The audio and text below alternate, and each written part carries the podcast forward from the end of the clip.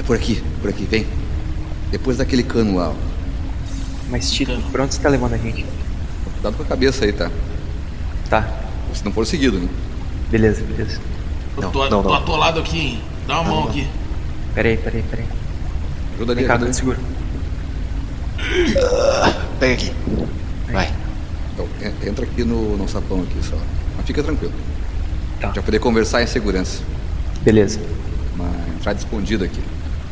Só preciso baixar aqui o escudo do jogador.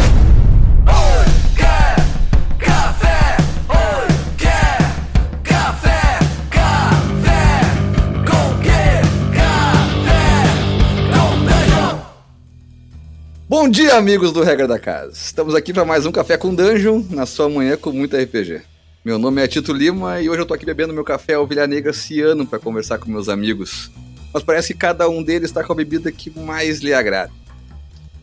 Antes de falar sobre gostos e, enfim, preferências, eu quero lembrar que você pode se tornar um assinante do Café com Dungeon por míseros 5 reais. Você participa do nosso grupo de Telegram, que discute incansavelmente uma infinidade de pautas pertinentes ao RPG e outras que também não são tão pertinentes assim, além de ajudar a atingir a nossa próxima meta. E qual é a próxima meta? Você pode estar se perguntando. E eu vou responder, sem demora. HP Love Coffee, a coluna de Cthulhu, passa a ser semanal, e eu, como cultista, vou te agradecer bastante. E também os mestres abissais do conhecimento arcano vão dar início a um documentário sobre a história da RPG. Então, considere apoiar o rolê. picpay.me barra café com dungeon. Dito isso, agora vamos falar um pouco mais baixo para os mestres não nos ouçam. Tô aqui com Caio Cavazana, é isso? É isso mesmo, cara. E aí, galera, bom dia, como vocês estão? Eu tô aqui hoje na simplicidade, tô bebendo aqui um copinho de café feito um filtro de papel, aquele filtro melita, safado mesmo, sabe? E é isso, tamo aí. Ricardo Mate. Bom dia, bom dia. Bom dia, meus amigos. É, bom, eu tô aqui, eu não gosto de café, né? Como vocês sabem, eu sou um poser do café. Eu tô aqui tomando meu chazinho e no fundo desse dessa caneca de chazinho eu posso ver diversas histórias se formando. Também estamos com o Rafael Balbi, alguém desconhecido aqui. Olá, amigos! Tô bebendo aqui meu café Ovelha Negra, delicioso aqui, na minha garfinha térmica aqui, ó. Que beleza. Então você tá bebendo ciano, eu tô bebendo coral. E. É, tá gostoso, amigo, tá gostoso. E a gente faz isso aqui escondido, cara. Escondido, porque, porra, se os mestres souberem, eles vão querer acabar com a nossa revolução. Ou pior, pegar o nosso café.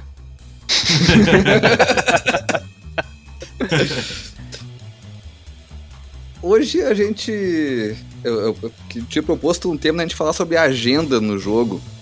E baseado na experiência que, inclusive, foi bom estar aí também, Bob, porque é uma experiência que vocês tiveram com aqui os paranormais. Vocês já falaram um pouquinho disso em, acho que, outro episódio, que era episódio de review sincerão, por aqui os paranormais. Eu também numa live um pouco. Mas a gente pode explorar essas. os jogadores terem agendas diferentes e como isso impacta no final de tudo dentro do jogo, né? Como isso pode ser uma questão do pro jogador durante o jogo, né? Mas acho que primeiro a gente tem que ah, estabelecer o que a gente tá, o que a gente entende por agenda, né?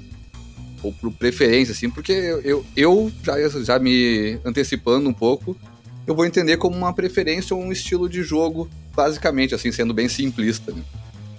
Mas aí o que, que, que vocês acham nisso? Eu acho que, assim, é, realmente, é uma, for uma forma de você enxergar é, é essa, né? É a agenda, é a preferência, ou de repente é o que você tenta. É o elemento que você tenta priorizar, né, durante o jogo, enquanto jogador, né, no caso. Antes de eu começar a falar isso aqui que eu, que eu vou falar, é importante fazer um disclaimer, tá?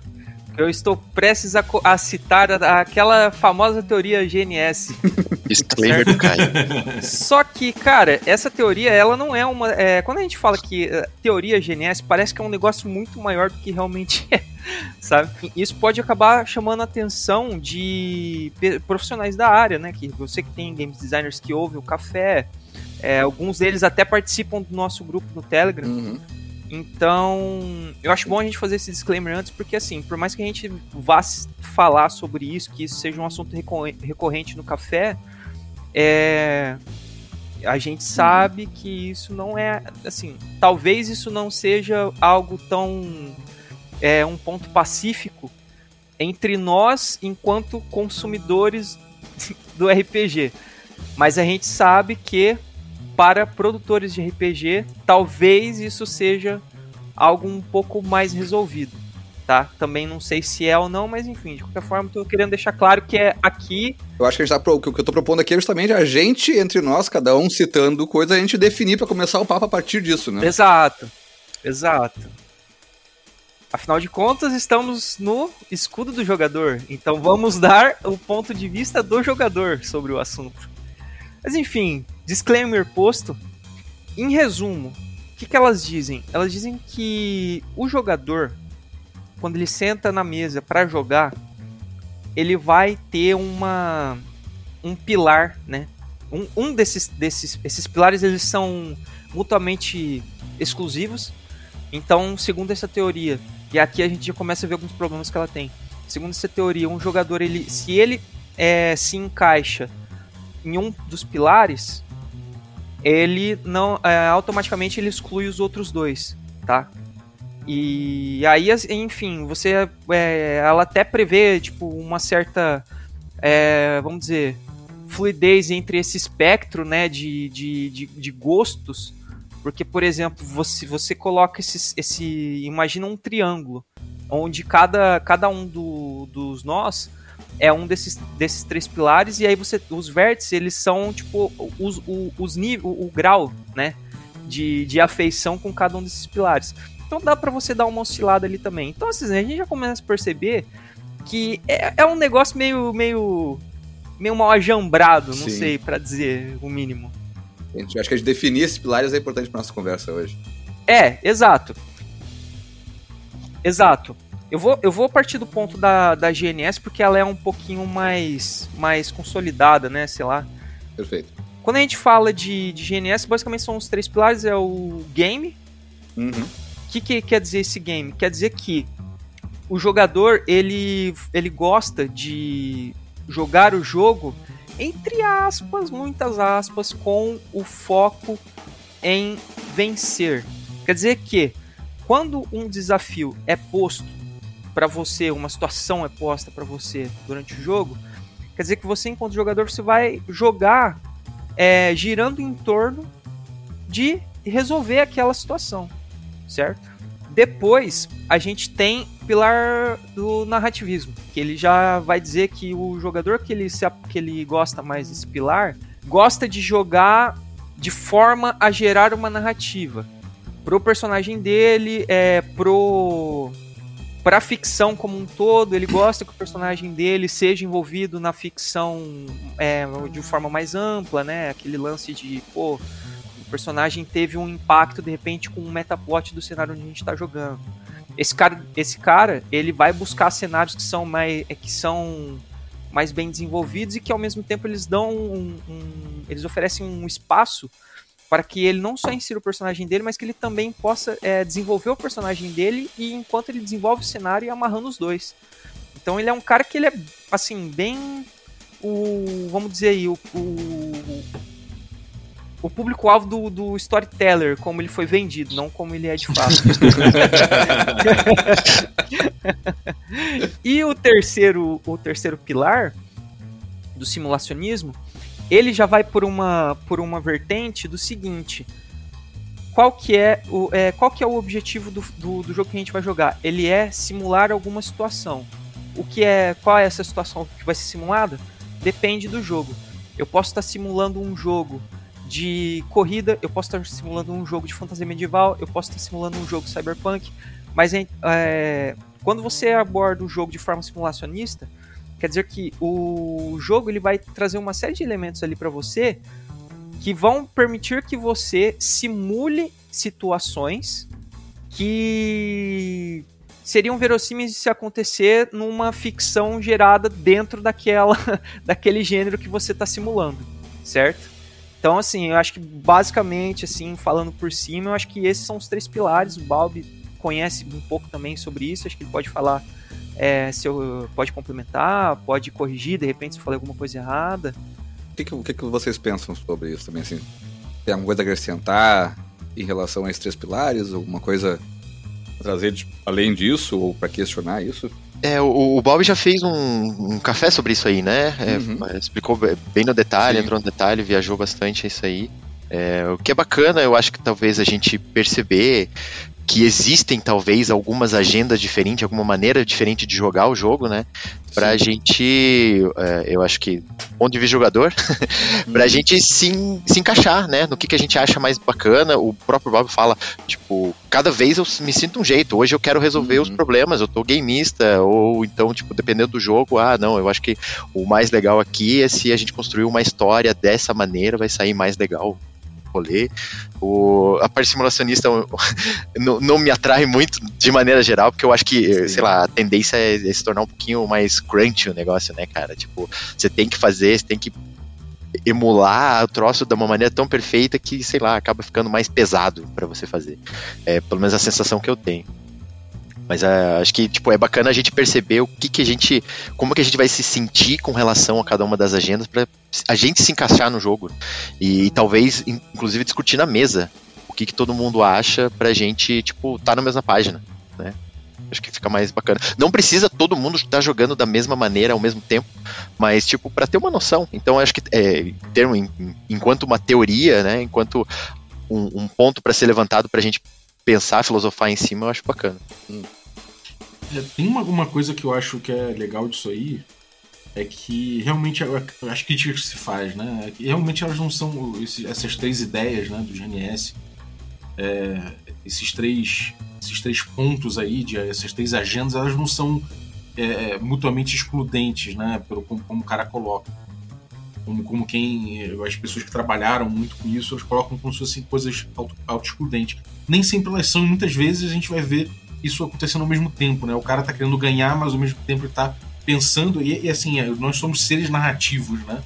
É, a gente sempre dá sentido a alguma coisa enquanto faz, né? Às vezes com mais consciência, às vezes com menos, mas a gente quer fazer determinado. A gente quer, de repente, superar um desafio, mas a gente quer superar um desafio que seja de um jeito legal de contar a história ao mesmo tempo, e a gente liga para ver a semelhança, então acontece tudo ao mesmo tempo, né? Exatamente. E, e tem uma coisa importante também, é que Existem outras teorias que vieram depois, até em, em paralelo, que fala do jogo. Pô, mas será que só o jogador de, de RPG, o jogador de forma geral, só tem três coisas que ele pode fazer?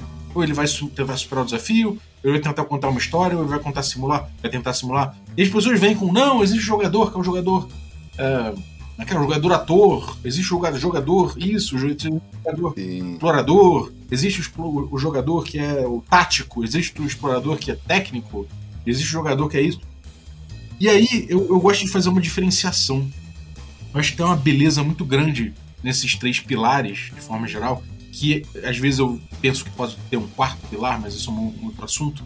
Acho que esses três pilares, de forma geral, eles se, eles se, eles se relacionam muito intimamente com, com o jeito que o jogo, o, o jeito que os jogos se impõem nativamente. Sacou? Eu acho que de um jeito ou de outro, quando você está na mesa jogando é, essas são as agendas que, no fim das contas, é, mais, mais, é, mais ficam pronunciadas. De um jeito ou de outro, quando você faz as outras coisas que podem ser agendas dos jogadores, isso aí acaba sendo uma, uma agenda em relação às mecânicas, em relação ao, ao, ao como a narrativa se embrenha com a, com, com a parte é, mecânica e, e de regra do jogo.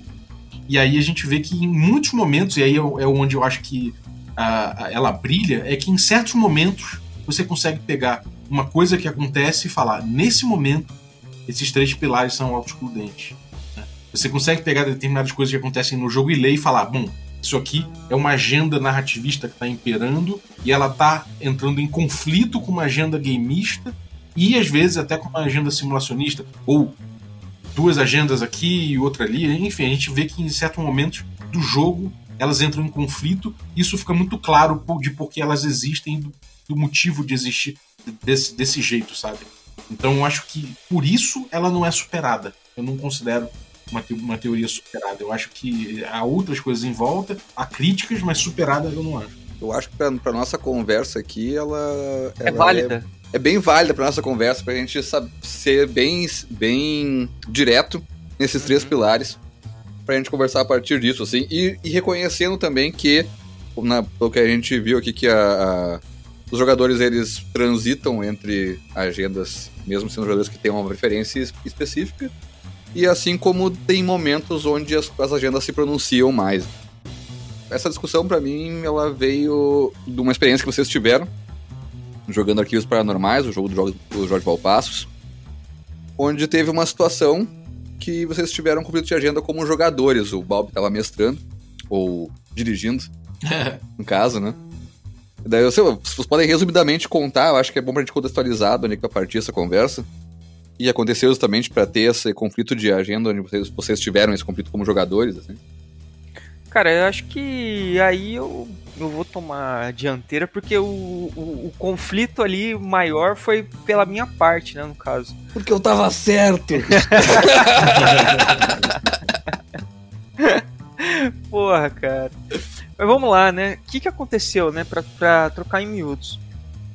A gente tava numa situação ali, numa sinuca de bico, né? Porque a gente tava investigando um caso de uma.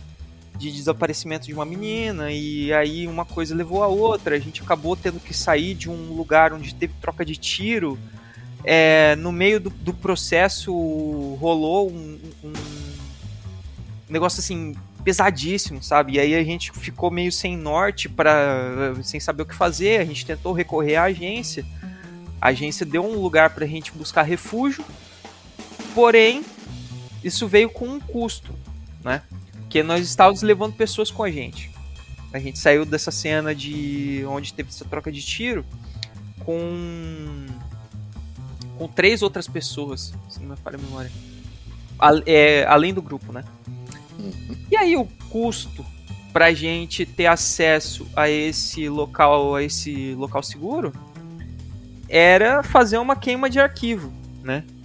E a queima de arquivo basicamente era tacar fogo no galpão com essas três pessoas que estavam no carro com a gente dentro do galpão também. Porque elas tinham visto demais e elas não podiam, enfim, levar isso pra mídia e tal. E aí, enfim, um- uma sé- série de acontecimentos levou isso a acontecer, né? Mas acho que o, o mais importante é que uma dessas pessoas era uma menina. E o personagem do Ricardo, ele tinha um. Depois acho que ele pode até falar um pouco melhor. Mas um dos, é, dos aspectos do personagem dele é que a filha dele estava desaparecida. E aí, essa menina que estava com a gente dentro do carro tinha uma idade próxima da filha da que a filha dele teria na época do jogo. É, deixa eu até pular e, e talvez explicar um pouquinho melhor. É, f- faz parte do- da construção do personagem, né? Você inserir, e agora não vou lembrar o termo, Minúcia. mas é, é, não- mas não era nem minúcia, era alguma parte como se fosse um background. E o que eu tinha colocado é que o meu personagem ele, é, ele tinha uma filha, uma jovem, e essa filha ele não tinha mais contato com ela. Ele não sabia o que tinha acontecido com ela exatamente. Ela tinha desaparecido. Ele era um cara complicado, né? Sei lá, na minha cabeça, muito provavelmente ela tinha, ela e a mãe dela tinham deixado ele, se escondido e fugido dele e tudo mais. Mas ele tinha esse carinho ainda pela filha, ele, ele era meio maluco, né? Ele tinha teorias de conspiração e, e essas teorias de conspiração ele achava que a, a filha tinha sido sequestrada por alienígenas ou coisa, coisa do gênero, mas ele não sabia exatamente o que tinha acontecido. Sim. E tinha essa, essa, esse ponto, inclusive, né, é, é, é, é, mecanicamente no, no Arquivos Paranormais, ele, ele puxa bastante para você invocar essas coisas. In- Inclusive, algum do XP que eu ganhei, eventualmente, foi relacionado a, a, a- a lidar com essa questão de, de, de- de lidar com a filha, né, a, a perda da filha e tudo mais. É, e é tipo, e, e como é um jogo eh, que acaba tendo um foco muito mais narrativista, é, isso, é, é- essa construção do personagem é bastante importante mecanicamente, né?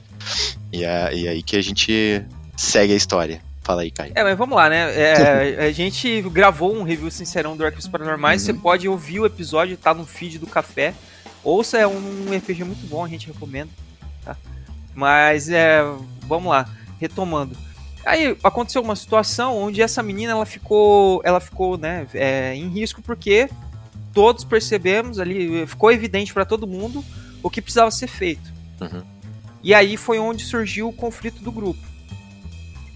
Que o personagem do Ricardo ficou do lado da menina pra, pra. Ele queria salvar ela, queria tirar ela do galpão, queria que ela fosse embora junto com a gente.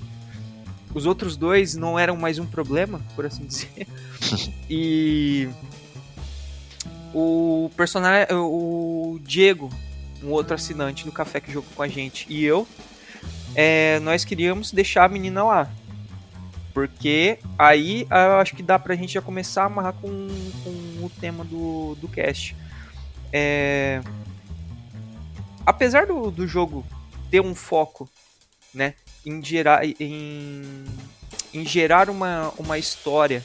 Gerar uma série de TV, né? Exato, exato.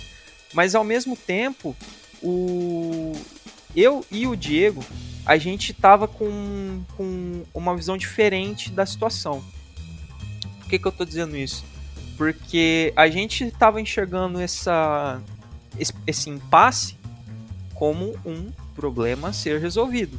Voltando lá no lance da, da teoria GNS. Então, qual é o problema? Precisamos fazer a queima de arquivos. A menina faz parte da queima de arquivo. É, e tem um, do, um do, dos, dos integrantes do grupo, né?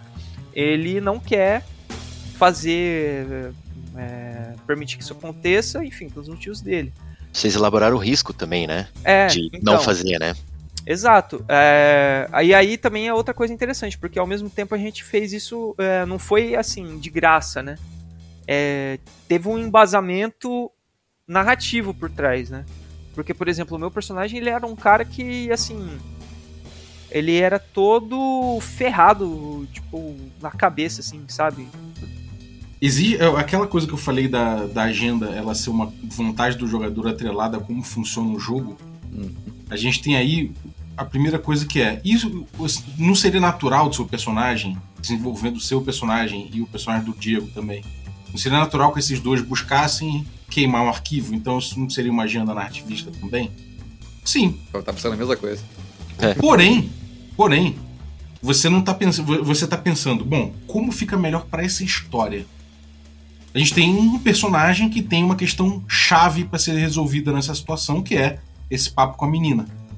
Né? Ele salvar essa menina pode ser uma redenção pro personagem dele. O problema é que o jogo também traz uma agenda que é gameista. Hum. Que, é, que significa que se vocês perderem aquilo ali, vocês vão, vão ficar mais longe da solução do caso dentro do jogo, porque tem um sistema ditando isso. Uhum.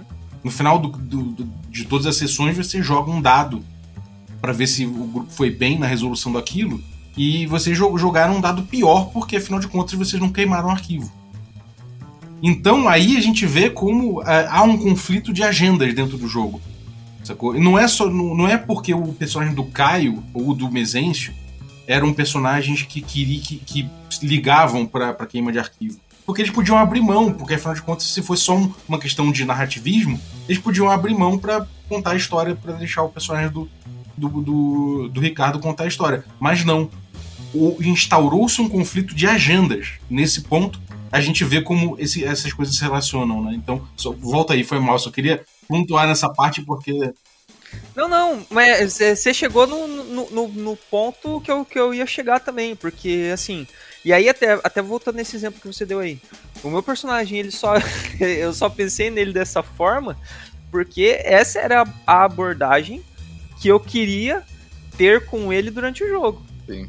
É, é a então, parte assim, narrativista, né? Você fez a é, explicação é, cara, dele. É, então, eu não sei, é, é, narrativista? Ou eu tô fazendo isso porque essa é a forma como eu quero jogar com ele? E aí é uma agenda. É, essa é a forma como eu quero resolver os conflitos que, que vão surgir durante o jogo. E aí vai pro lado do gameista. Eu ia falar exatamente isso. Tipo assim, quando tu tá jogando um jogo narrativo, tentando resolver os problemas narrativos que o jogo. que o jogo impõe, né? Que o jogo tipo, trabalha tipo, com as mecânicas são resoluções narrativas mas tu trabalha pensando em resolver elas para resolver aqueles desafios que são narrativos. A tua agenda é narrativa pois ou é, é gameista? Sabe, eu, eu acho que fica claro quando você pensa o seguinte: você tá jogando um jogo old school. Você tá no meio de uma dungeon, você vê uma armadilha e você fala: vai ficar legal pro desenvolvimento do meu personagem se ele, se ele falhar nessa armadilha e acionar a armadilha. Você já viu alguém pensar isso num jogo old school? você tem um ponto de HP. Eu nunca vi isso acontecer. Também não. Não. Porém, num jogo narrativista, você fa- falar, porra, seria maneiro se o meu personagem caísse nessa armadilha e ficasse com uma cicatriz que contasse uma história, a história dele. Então, isso no jogo narrativista, de forma geral, ele vai proporcionar esse tipo de coisa. O jogo, o jogo old school, ele, ele, ele tem uma agenda mais proeminente de superação do desafio e esse tipo de coisa ele não é programado pra ter. E é justamente tipo, um grande conflito que a gente vê no D&D o tempo todo. O personagem morrer pra um Goblin no primeiro combate cadê sua, sua agenda narrativista? Né? Você estava pensando em construir o seu personagem, desenvolver uma- um arco de história, ela morreu porque o desafio levou. Você tocou nesse ponto aí e do, do cara tentando é, contar a história no jogo old school. E foi legal, porque jogando arquivos paranormais, cara, eu. Eu, eu entendi esse cara. porque, tipo assim. Eu sou um cara, né, que se a gente fosse é, se classificar aqui nas, é, em um desses três pilares, eu claramente tô, tô mais alinhado com o pilar do jogo. Eu gosto dessa parte do jogo, talvez um pouco da parte de simulação, mas assim, a parte da narrativa, pra mim, ela é a terceira. Por quê? Porque eu não tenho interesse em jogar pra gerar uma narrativa ou gerar uma, uma narrativa que seja que seja, sei lá, coerente, que tenha uma estrutura pré-definida de alguma forma. Eu não, eu não me importo com isso. É, para mim, e, e aí, assim, novamente, não é que eu não ligue pra narrativa no jogo. Se tiver que tomar opções, né? Tipo assim, tiver que elencar ordens de coisas que me interessam, né? Exato, mas é que é assim, pra mim, o, o para mim a narrativa é uma consequência e não um meio. Você entendeu? Assim, ela, ela também é um meio, mas Uhum. assim, não não dessa forma que a gente tá falando aqui agora. Sim. É, mas então, o que, que aconteceu ali? Nessa situação, como o Bob bem explicou, apesar de ter um, um problema a ser resolvido, é, não era um problema. Se você parar pra pensar, não era um problema de fato. Porque o, o- a, a narrativa ela não ia ficar estagnada se Uhum. um caminho ou outro fosse escolhido. Ambos os caminhos eles, eles eram. é, eles gerariam. tinham possibilidade de gerar narrativas válidas, né? Tipo, eles não iam travar o jogo, nem ia finalizar o jogo um momento. Sim. E aí é que vem um lance. O Ricardo, eu, eu nem sei se ele, se ele é, pensou nisso na hora ou não. Mas a questão é que eu não pensei. Por quê? Porque eu estava muito focado em resolver o problema. Entendeu?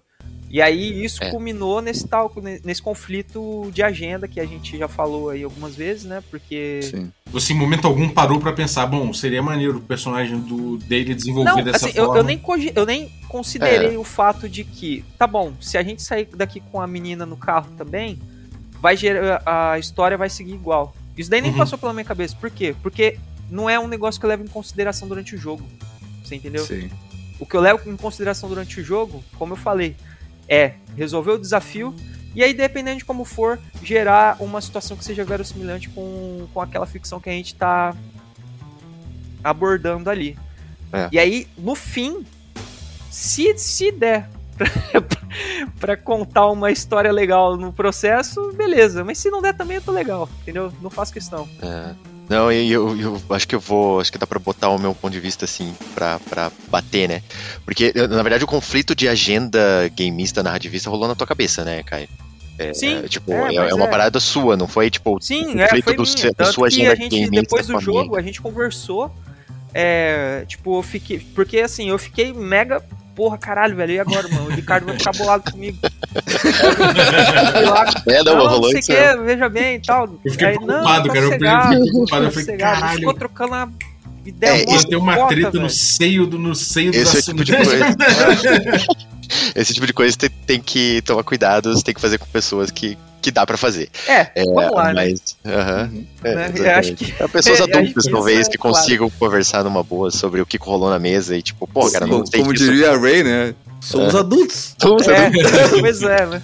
É bom lembrar que nós somos adultos. É, mas então, a Ray ela falou isso, Mas eu. É, somos adultos? Somos adultos. Mas eu já, já, já presenciei situações protagonizadas por adultos foram Os dois estavam sendo diferentes, adultos. entendeu? Ah, mas é que eles não estavam lembrando que eles eram adultos. É, é, por isso que eles têm que lembrar é, que nós somos adultos. esquece que ela é adulta, assim, entendeu? Aí é que mora o problema. Mas ali, é, é, eu não cheguei a pensar na, na, na, questão gameista, né? Digamos assim, uhum. tipo. E eu também não, mas também não, não, pensei, não cheguei a pensar, puta, ia ser legal pro nosso grupo ou pro meu personagem se a gente falhasse, né? Se a gente fizesse errado. Eu pensei assim, não, cara. Constru... Fiz a construção também de personagem, como, como o Caio fez a dele, né? Ele pensava na melhor maneira de resolver as coisas. E o meu personagem é o cara que tinha toda essa questão com a filha e tudo mais. E um pouquinho antes tinha rolado uma cena também, né? Que tinha ele tinha tido uma visão da filha, rolou um, um encontro com um artefato que não, até hoje a gente não sabe se era alienígena, não era, o que que era, enfim. É, mas, tipo, ele pensou na filha e ele botou na cabeça, tipo, o que meu personagem faria? Foi mais ou menos assim.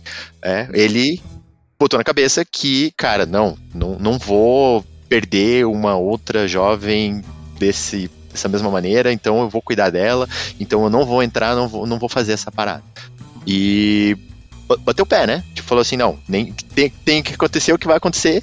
É, e, e, eu já sabia que ali eu ia perder o personagem. Tipo, desde antes de começar a sessão, eu sabia, cara, tipo, eles vão para esse caminho, eu tenho certeza, mas eu acho que faz muito mais sentido. É, e não me preocupei é, se ia funcionar gamisticamente, digamos assim. Em termos de jogo, não, não me preocupei se ia funcionar, eu só pensei que ia funcionar, tipo, na narrativa, ele seguir esse caminho. É, e, e a conclusão, né, no fim das contas, o Caio saiu bolado e eu saí, cara, que gerou uma história muito animal. O, rolou o conflito e eles resolveram o conflito dessa maneira, e tanto que, né, como a gente já falou em outros casts na live e tudo mais, eu escolhi morrer, né? Tipo, eu ainda tinha a uhum. chance, teve, tive uma chance de escapar, é, eu rolei lá, mas eu só ia conseguir salvar ou eu ou a menina, eu escolhi ficar para trás e salvar a menina, porque eu fui até as últimas consequências nessa questão do personagem. É, independente se fosse atrapalhar o jogo ou não. Pois é, e isso tem um, um, uma questão que também para mim não fica muito clara quando a gente fala dos pilares, assim. Quando a gente não tá jogando para contar a, a história que seja mais legal, mas sim quando tu pensa, o que que meu personagem faria? Por exemplo, é. você tem armadilha lá, o personagem é burro o suficiente para ir querer botar a mão naquela armadilha? Porque isso é um negócio que eu penso várias vezes. Quando eu tô jogando um jogo old school, eu penso e não faço. porque eu sei que vai dar merda. Mas em outras situações eu poderia abordar com. O que personagem faria é a melhor resolução para esse conflito ou é a resolução que ele tomaria? Isso é uma agenda narrativista? Ou é simulacionista? É, é mais pois é, pois é. É, isso aí é muito. Eu acredito que é, ela é mais simulacionista do que qualquer coisa. Exato. É. Porque Sim. você não está tomando uma coisa visando vencer, né? Você não está visando a construção do teu personagem necessariamente. Você tá pensando. Porque, tipo, quando você tá pensando na, na construção do seu personagem, você se, se permite fazer. É, falar, não, o personagem não faria isso, mas ficaria uma, um marco da história interessante ele mudar nesse momento Sim. o seu modus operandi, sei lá. E nesse momento aqui, eu vou fazer como ele faria, porque isso aqui é o verossímil, é o que se espera dentro dessa, desse mundo. Pô, um detetive jamais deixaria de fazer determinada coisa, Sim. sabe? Mas uma coisa que eu acho muito legal é que é típica do RPG, e por isso que eu acho que nesse caso o jogo brilhou tanto. O jogo, eu tô falando do game design dele. Sim. É que ele não. É, é, ele colocou esse conflito. Esse conflito ele surgiu do jogo. Sim. E é um conflito de agendas dentro do jogo e que qualquer resultado seria interessante para qualquer uma, quer dizer, seria igualmente interessante e prejudicial para qualquer uma das agendas. Exatamente. Tipo, você falhar ou você é, ser bem sucedido, tipo, ambos os caminhos eles, eles são plenamente capazes de gerar uma história da hora. Foi o que aconteceu Exatamente. no nosso jogo. É. A gente fez, uhum. o Bob falou, a gente fez essa rolagem é, de resolução do caso, a gente falhou, e cara, assim, eu não vou dizer que foi um que foi muito mais legal ou muito mais divertido do que do que teria sido se a gente tivesse passado, porque eu não sei o que aconteceria se a gente tivesse passado. Mas o que eu posso dizer é que do jeito que o jogo acabou que, que essa mini aventura, né, essa aventura acabou, primeiro, gerou um, um arco de história maneiro. Segundo, é, gerou um arco de história é, que parou num ponto do qual, se a gente quiser retomar esse jogo um dia, cara, dá perfeitamente para retomar, assim, perfeitamente. Não tem assim, tá pronto ali, sabe? Tipo, o, o Bob ele não, ele não, precisa nem pensar no, na proposta do jogo, já tem, já tem. Pode já tá, né? Mas isso, isso, é uma coisa doida, né, cara? Porque assim, muitas vezes eu me sinto, quando eu vou jogar Seven Sea, por exemplo, eu me sinto claramente decidindo coisas do que é melhor, do que é mais legal pra narrativa, sacou? Uhum. Do tipo, e não é nem só. Muito. Hã? Ele puxa muito para isso. É, ele, Ou... ele te dá esse espaço, ele abre esse espaço, tipo, ah, então, eu vou estão é, vindo 12 caveiras, eu vou, tipo, é, eu vou pegar um, um, barril que tá ali e eu vou jogar que nem boliche para acabar com elas. E, tipo, você pensa, isso é o mais legal que eu posso fazer aqui? É. E não vai fazer muita diferença se você fizer de outra forma. O, o desafio não tá aí. Né? O desafio não é exatamente. O desafio é justamente. Talvez esteja em você contar ele da melhor forma possível, mas, sei lá, ele não é uma questão de impor o desafio, ele não, não coloca. Então, eu, como jogador de 7FC, eu me pego o tempo todo pensando o que, seria mais legal, mais, mais legal para narrativa, para construção que a gente está fazendo acontecer aqui. Diferente do, do quando eu tô jogando um, um Caves and Hexes, cara. Realmente eu penso, eu, não, isso aqui eu, eu tenho mesmo, eu tenho, eu tenho que fazer um bagulho eficiente aqui, eu tenho que, não posso morrer, tenho que cuidar aqui para não, sabe, para não, não prejudicar meus amigos, etc. Que é diferente, por exemplo, até de um, sei lá, você pegar um, um sei lá, às vezes um jogo cyberpunk que tem essa coisa de você pensar em como você vai implantar as suas coisas cibernéticas para funcionar melhor em determinada missão, ou como você vai decorar as magias como mago para tentar fazer com que, sabe, enfim, aqui é uma agenda mais, mais de simulação mesmo, enfim. Eu vejo que a cabeça muda, né? Eu vejo que o jeito que o jogo se coloca na mesa ele leva naturalmente para alguma dessas, dessas coisas. Isso, isso acontece. Por isso que às vezes eu falo da quarta agenda, né, que é possível. Que não é você pensar como seria verossímil, não é você pensar como o seu personagem faria, como, como fica melhor para a história, na verdade, e não é você pensar como você pode superar as coisas, é você pensar como o público vai encarar isso. é. Cara, sabe um negócio que eu. Assim, para mim, eu tenho um negócio que às vezes eu, eu, eu, penso assim, tipo, me ajuda a entender um pouco se eu vou curtir o jogo ou não. quando você lê o jogo ali, você não. Assim, né? Vamos lá. Se você lê o jogo, você não tem uma noção tipo, de como ele funciona totalmente, mas você consegue, né? Você tem uma noção de como é, você, você interpretou consegue, ele, né? É projetar uhum. ali, né? Como ele talvez funcione. E Sim. geralmente eu costumo gostar muito mais dos jogos que se preocupam com o se. O se eu vou fazer a ação ou com o como eu vou fazer a ação. Você entendeu? Para mim, geralmente, os jogos que se preocupam com o se são muito mais interessantes do que os jogos que se preocupam com o como. Você, uhum. entendeu? Porque, porque é, é, o que o Bob falou. O jogo que ele se preocupa com o como é, é outra, é outra coisa, sabe? Tipo, você não precisa se preocupar, por exemplo, em. Por exemplo, é, sei lá. É, buscar a melhor situação para o seu personagem agir de maneira que isso te, te conceda uma vantagem que vai é, maximizar naquela situação a sua chance de sucesso, por exemplo. Não precisa se preocupar com esse tipo de coisa. E, e é um tipo de preocupação que eu, por exemplo, gosto. Mas ao mesmo tempo. Mas aí é, é, um pouco mais complicado, né? Porque falando dessa forma, às vezes parece, por exemplo, que eu gosto de jogo que. que, que é, tem um foco muito grande na. É, na bonecagem, né? Vamos dizer. Não é, necessariamente, né? de personagem, não mas não. Né? Entendeu? Poderia eu, ser também, né? Poderia ser também, uhum. mas não. Mas tem uma coisa doida aí nesse negócio do como, que, que, que é o seguinte: muito do que a gente está escrevendo os, os, fundamentos do Royal Fantasy, né? O que, que são os 10 mandamentos do Royal Fantasy, por assim dizer. É, a gente está indo full religious na parada. É, uma das coisas que a gente está pensando é, é, justamente que num jogo C, é, é, se eu vou fazer determinada coisa, é, como Caves and Hexen, que é uma gestão de riscos, o como é o que vai levar você a descobrir se Sim. C você vai é. conseguir ou não.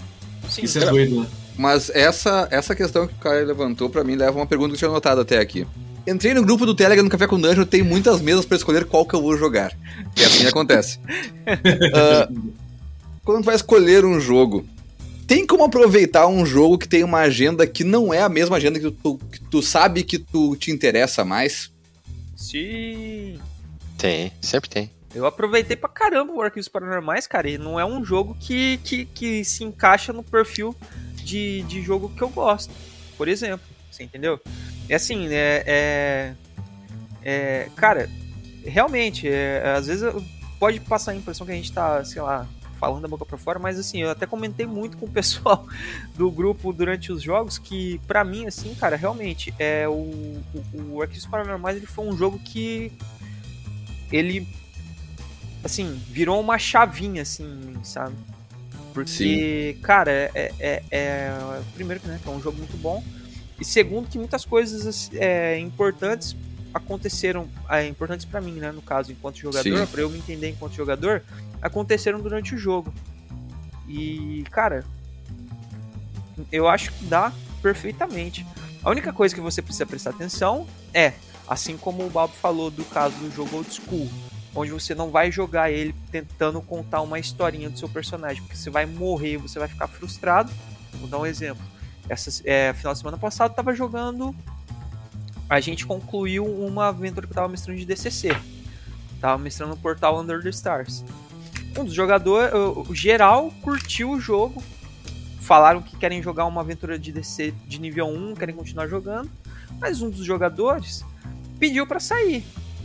Por quê? Eu, eu, eu, conversei com ele, não, mas o que, que foi? Aconteceu alguma coisa e tal? É, é, é, só do jogo mesmo. Ele, ah, não, então, é que eu, eu achei que era diferente, eu achei que os personagens seriam um pouco mais. É, mais, mais é, parrudos, mais poderosos assim e tal. Eu falei, não, cara, tranquilo. Então, assim, né? É, quando a gente vê esse tipo de coisa acontecendo, eu acho que a gente já. já acho que dá pra, pra entender, né? É, que a gente. É, a gente consegue ser. A gente precisa se, se, se, se conhecer, assim, em termos de, do que você uhum. gosta, do que você não gosta. A gente também precisa se expor a, a a experiências que não estão na nossa zona de conforto, como foi o meu caso com arquivos paranormais. E assim, cara, Sim. é isso, né? Se você quisesse se você tem um perfil um pouco mais hardcore, né, de, de, de, de, consumir o hobby, se você tem um perfil mais casual, você vai passar ali anos jogando o mesmo jogo ali, seu jogo de conforto, e não tem problema também, você vai ficar satisfeito, o geral vai ficar satisfeito e tá tudo certo na, na mesma leva, assim, tipo, eu acho que o, enquanto o Caio tá, tá gosta muito mais da, da agenda gameista, eu gosto mais da. Não necessariamente, né? Mas eu uhum. curto muito mais a historinha que sai na, na mesa. E eu Sim. me divirto mais pensando que, tipo, cara, a gente fez tal coisa e ficou legal. Foi bacana. E. É, eu também gosto de jogar Caves and Hexes, que é, gosto de jogar o, o Ozzy, que eu nosso querido amigo Balbi matou duas vezes na mesma mesa. matou não, né, cara? Você, é, Mas... vamos lá, você tem um histórico aí, né? Isso vale um cast inteiro. Já tá é... anotado aqui no futuro aqui, que é o, um, um escudo jogador sobre morrendo. Morrendo. Não, mas é, eu, eu, acho, eu acho bacana é, você se desafiar também, né? Tipo, você pensar o jogo de uma maneira um pouco diferente e ah, como é que eu vou fazer aqui para sobreviver, como é que eu vou fazer aqui para tomar ações que não ponham o grupo em risco, que não ponham é, o meu próprio personagem em risco, o meu próprio personagem de 1 de HP, que boa parte dos meus personagens é assim.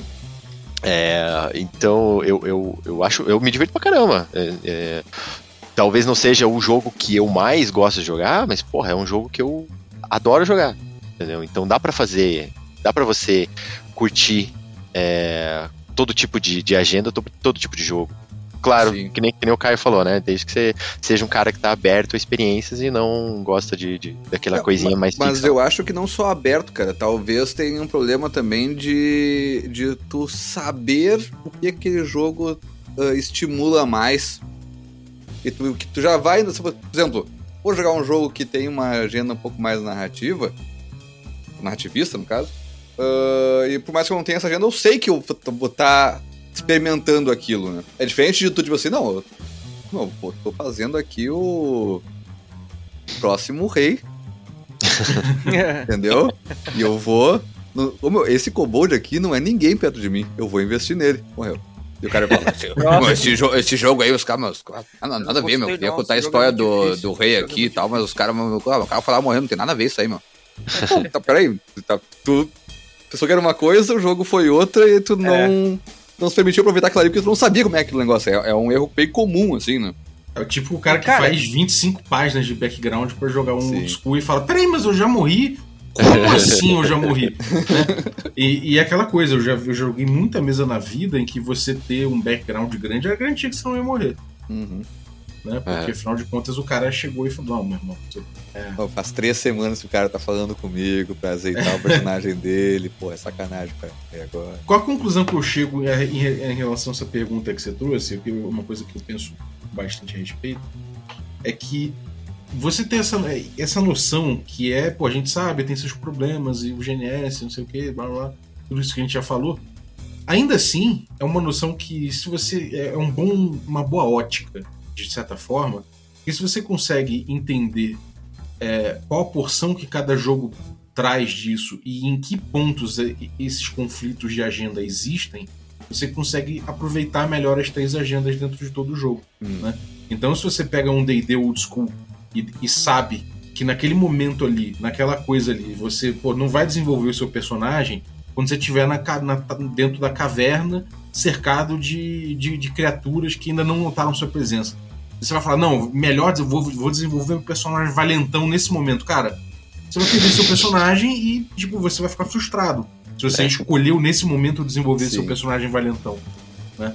Então você ter a noção de que nesse momento há um conflito entre essas agendas vai ajudar você a escolher melhor os, os momentos em que você pode, com mais tranquilidade, desenvolver essa agenda narrativista do jogador ou a simulacionista, enfim. Eu acho que esse tipo de coisa é, ajuda você melhor a perceber os momentos de cada jogo, como arquivos paranormais, por exemplo. Eu acho que faltou, de certa forma, a gente, a gente veio percebendo isso ao longo do jogo, é, que há uma agenda narrativista, uma, uma agenda gameista muito forte no jogo, em escolher o tipo de ação que você vai fazer, como você vai descrever esse tipo de ação e no que, que você pode gastar os pontos de que você, que você consegue quando você tem sucesso. Né? Então esse tipo de coisa ele, ele cumpre uma, uma agenda gameista que a gente foi percebendo, sei lá, a partir da terceira sessão que a gente foi se dando conta mais disso. É. Então, é, entender esses espaços dentro de cada, de cada jogo ajuda muito a a você trabalhar melhor o, o, dentro dele e evitar suas próprias frustrações, sacou? Eu acho. Uhum. Eu, eu, até, eu até ia citar um, um exemplo que para mim é para mim é bem claro assim quando eu, porque eu tenho uma agenda muito parecida com a do, com a do Matt, que é eu, eu, curto mais a parte mais narrativista, talvez até mais simulacionista pensando no que a gente conversou agora. Eu sempre tô mais pensando em que, que o personagem faria. Depois eu penso na história e no, no jogo, enfim, no, no game em si ali, né? Uh, mas assim, quando o mestre coloca um estilo de jogo bem claro na mesa, assim, começa a jogar e o mestre tem uma, um estilo bem próprio ali. A, a minha agenda pessoal como jogador pode ser impressa de qualquer forma, ou isso pode atrapalhar o jogo de todo mundo, assim. E é melhor eu seguir a agenda que o mestre tá colocando, assim, e ficar na minha. Sim. O que vocês acham? Cara, eu acho que. Se, eu acho que você tem que dançar conforme a música. Porque, por exemplo, é, eu vou ó, por exemplo, eu vou pegar um, um, exemplo aqui que o Bob ele, ele volta e meia usa, que é o exemplo do Charm Person. Sim. Tem mestre que na mesa dele o Charm Person não funciona. Você entendeu? e tem mestre que na mesa dele o Charm Sim. Person funciona. Se você está jogando com um mestre que não permite você usar o Charm Person, faz sentido você escolher o Charm Person? Sim. Pô, mas é. ah, o meu personagem tal, não sei o que, eu acho que ele é, um, ele, é, ele tem esse lance que, que ele, ele é focado na escola de encantamento. Tá bom, eu, eu acho legal você querer criar esse personagem. Mas talvez não seja esse o momento. Uhum. Talvez, da mesma forma que, voltando um pouquinho no exemplo que o, a gente estava falando da, do desenvolvimento de personagem em um jogo old school. É, o desenvolvimento do personagem no jogo old school ele não acontece é, numa ação isolada. ele acontece no, é, no contexto mais amplo. Então, por exemplo, você não vai é, desenvolver o seu personagem como corajoso se você entrou numa masmorra e você morreu pro primeiro Goblin que apareceu porque você ruxou ele igual um maluco. Você vai construir o, o seu personagem como corajoso se você entrar na masmorra e você voltar de lá com o tesouro. Mas é isso sempre lembrando que a diferença entre coragem e burrice é dar certo. Porque se tu ruxar o Goblin, matar ele, voltar com o tesouro, com o peito estufado, É, tu também tu foi, foi corajoso. corajoso. Tu também foi corajoso. Então, tá certo, tá certo. Eu- mas eu, eu, ia, eu perguntei isso também porque eu ia dar um exemplo bem parecido. Aham. Que é, co- como eu também pensando assim, bom, o que, que o personagem faria? O que, que seria mais legal aqui? Num jogo de school, por exemplo, a gente tá numa situação tensa onde se eu der um passinho pro lado errado, talvez isso vai dar vai dar motivo para um personagem cair no precipício. Eu tomo, essa, eu tomo esses espaços onde aparece o que, que o personagem faria nessa situação. Será que ele seria um cara mais ah, mais eh, descuidado? Talvez eu vá ser descuidado onde eu veja que o jogo tem um espaço pra eu mostrar isso sem eu ter o risco máximo, entendeu? Porque eu vou estar Exato. desenvolvendo, desenvolvendo um personagem, tá interpretando ele assim, ah, olha só, bom, cara, não, nesse campo aberto sem ninguém, eu vou estar andando sem olhar pra distância, talvez, porque eu sei que o outro cara tá olhando, então eu vou estar mostrando que eu sou um cara descuidado. Uhum. Mas eu não vou estar correndo o risco que o jogo, como uma agenda, uma agenda mais gameista, uma agenda mais de jogo mesmo, de desafio, tá imprimindo ali. Eu sempre penso nisso, tipo, não, beleza, aqui, eu- aqui eu posso liberar essa parte mais narrativa, porque eu não vou morrer, foda-se. Aqui, aqui tá safe, aqui tá safe, É. eu posso brincar. Exatamente. Ouvindo o que vocês falaram aí, é, vocês que são mais old schoolzeiros, vocês talvez me confirmem, mas o, o desenvolvimento do personagem num old school não acontece. é, Não, não 100%, né? Não vamos, vamos dizer assim. Mas não acontece muito fora da masmorra, tipo, no, no downtime, tipo, enquanto eu peguei o dinheiro, daí o que, que eu vou fazer com esse dinheiro? Vou na cidade, vou comprar coisas, vou, é, sei lá, gastar pra aprender tal magia. Eu- a gente teve uma conversa isso, eu e o Caio, uma, uma, uma vez, e, tipo, como você pega o XP, né, o Uhum. ouro que você achou na masmorra e investe ele. Talvez o desenvolvimento não tá aí, É, muito cara, mais do que... Eu não sei o que. Eu, eu acho que o Balbi ele, ele deve ter um- uma opinião muito mais embasada sobre isso, porque, enfim, né? Ele tá estudando o BX, né? Durante muito tempo, inicial é, para fazer o, o Caves e para adaptar, enfim, para moldar ele é, da forma como ele quer. Mas pra mim, cara, é, eu, eu a, a- a princípio eu concordo com isso aí que você falou, viu? Porque. E aí, assim, isso talvez pra quem gosta de contar história seja um problema. Pelo seguinte, porque pra mim, eu acho que o jogo determina muito a narrativa. Assim, ele não, não muito especificamente, mas em termos gerais, eu acho que o jogo influencia muito a narrativa que é gerada. Porque, por exemplo, você, é, você sempre vai vai ter o caminho ali do 1 ao 4, mais ou menos. É que é o, o- o- os níveis ali mais iniciais, onde você não tem. Você não tem bala na agulha, então você precisa entrar em masmorra para pegar tesouro. Você precisa pegar trabalho com, sei lá, o, o que aparece, sabe? Você, você precisa se capitalizar de alguma forma. Então você se sujeita a muitas situações. Ou topa tudo por dinheiro. É, exato. Aí, quando você, quando você chega no nível 5, querendo ou não, eu não lembro de cabeça que mais Bob talvez lembre, mas quando você chega, para você chegar no nível 5 com um personagem, você precisa ter acumulado uma quantidade razoável de dinheiro. Então, você já começa é, conseguir interagir com a ficção de uma forma diferente. De repente, agora você não é o cara que está indo atrás de missões, você é o cara que está que Uhum. tá, é, propondo missões para novos aventureiros que são é, novatos e você fala pra eles, ó, você vai lá, você, pe é, você pode pegar aí os seus, o seu o, o tesouro, você recolhe tudo o tesouro que você encontrar e aí quando você voltar aqui pra mim, além desse dinheiro inicial que eu tô dando pra você se preparar e etc, você fica com 10% do que você pegar e o restante se dá pra mim. Ou eu fico com 10%. Nível 5 é o especulador. Cara, é, pode ser, pode ser. E você pode ser especulador, você É, pode, mas- você pode é, sei lá, cara, você pode começar a querer Sim. comprar terra, sabe? É, eu, eu, eu acho que ali, desse mais ou menos eu entendo mais como onde tu começa a poder escolher as batalhas que tu vai lutar, assim. Não ainda que tu tá ainda demandando tanto, assim. Acho que Sim. o tempo é mais, mais alto um pouco ainda.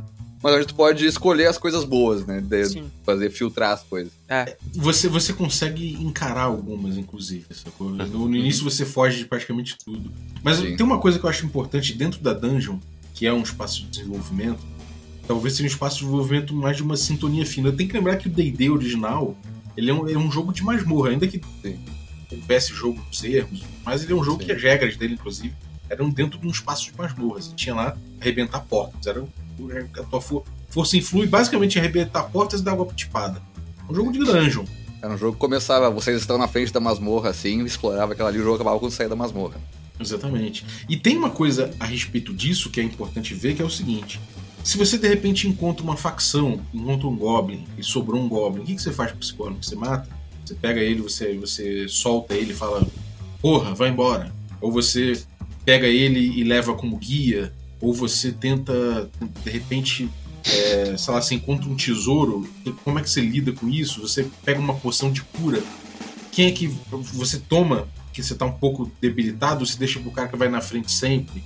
É, existem coisas, pequenas decisões, pequenas, pequenos é, dilemas que, que acontecem no jogo que começam a falar um pouco de quem são aquelas pessoas ali, né? E isso acontece nesse microcosmo da dungeon em muitos aspectos, né? E existe uma, um ba- uma principalmente se você tomar o, o jogo do risco, que é o que a gente tenta ressaltar com o Royal Fantasy, que é o estilo do Caves and Hexes.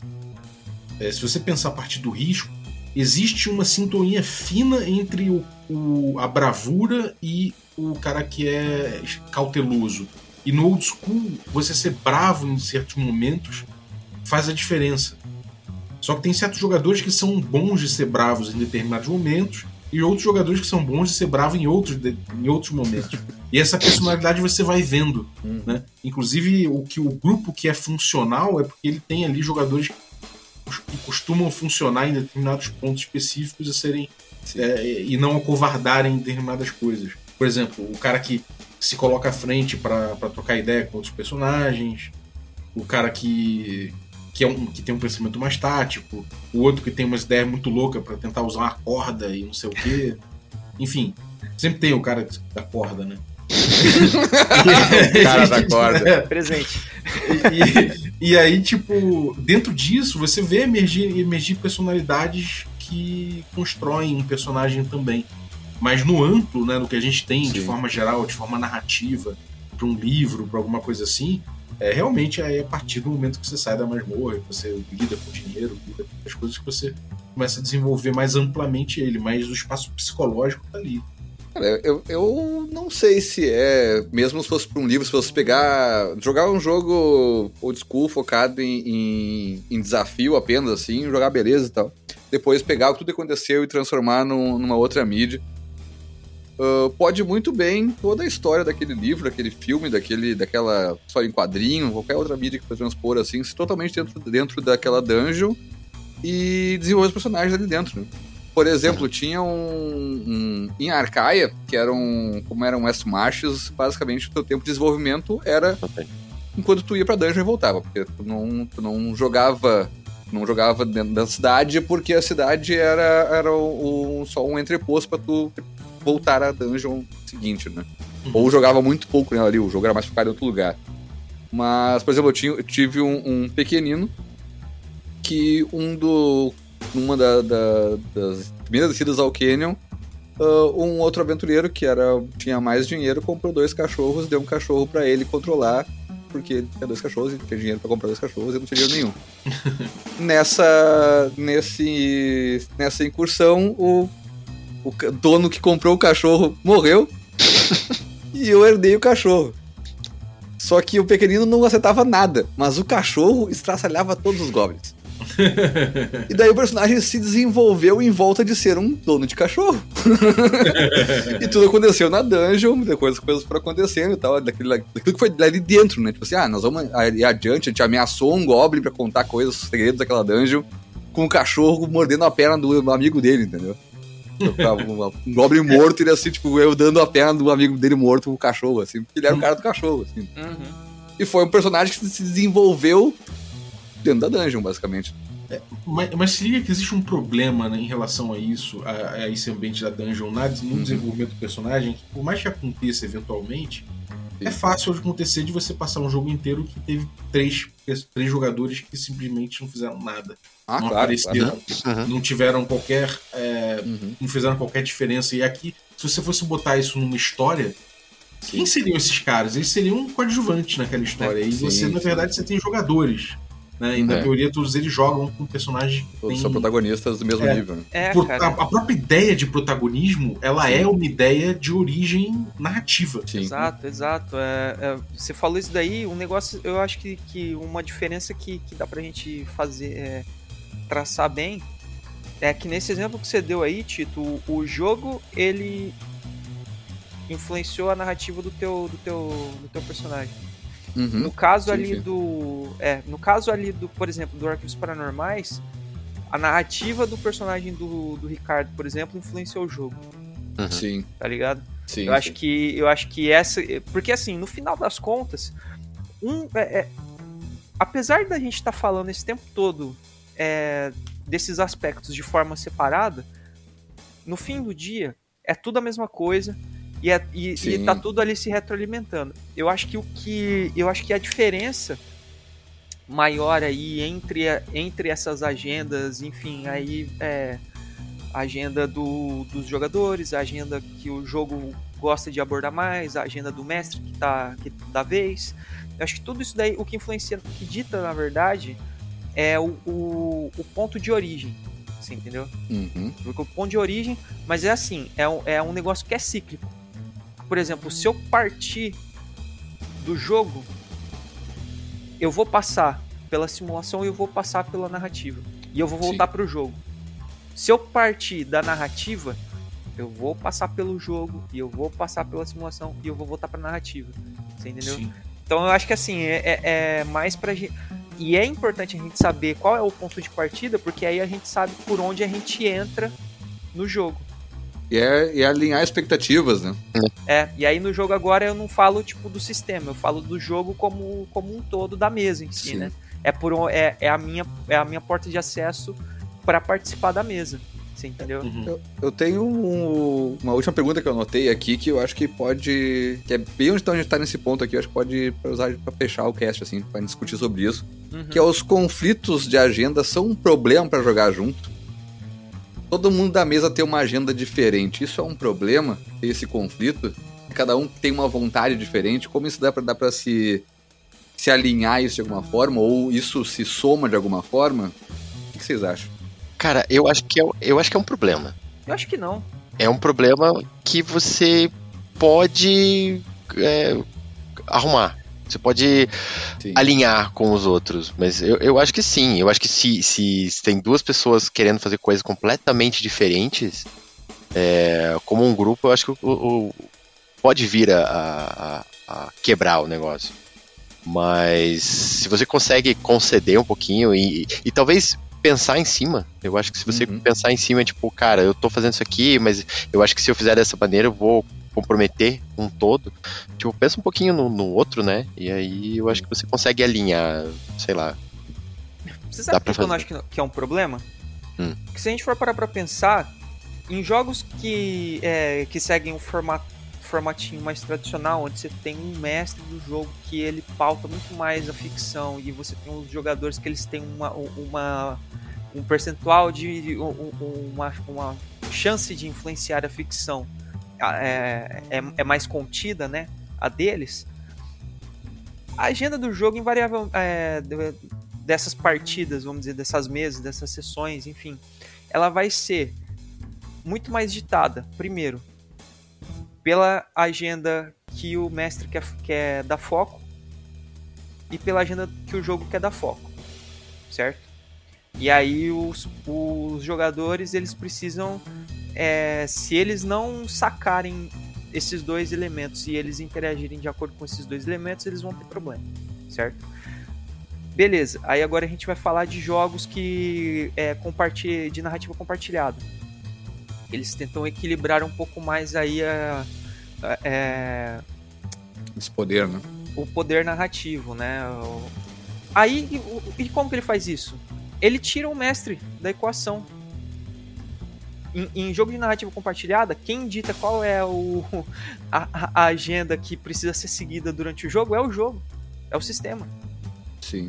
Se, se mestre e jogadores não se submeterem a isso, eles vão ter problemas. Aí assim, a gente começa a entrar naquela área mais cinza, onde é, vai, pode vir alguém aqui e falar: ah, mas você sempre pode fazer um ruling, você sempre pode fazer um homebrew, você sempre pode adaptar, você, tudo é conversável com seus jogadores na sessão zero assim, eu acho que isso aqui.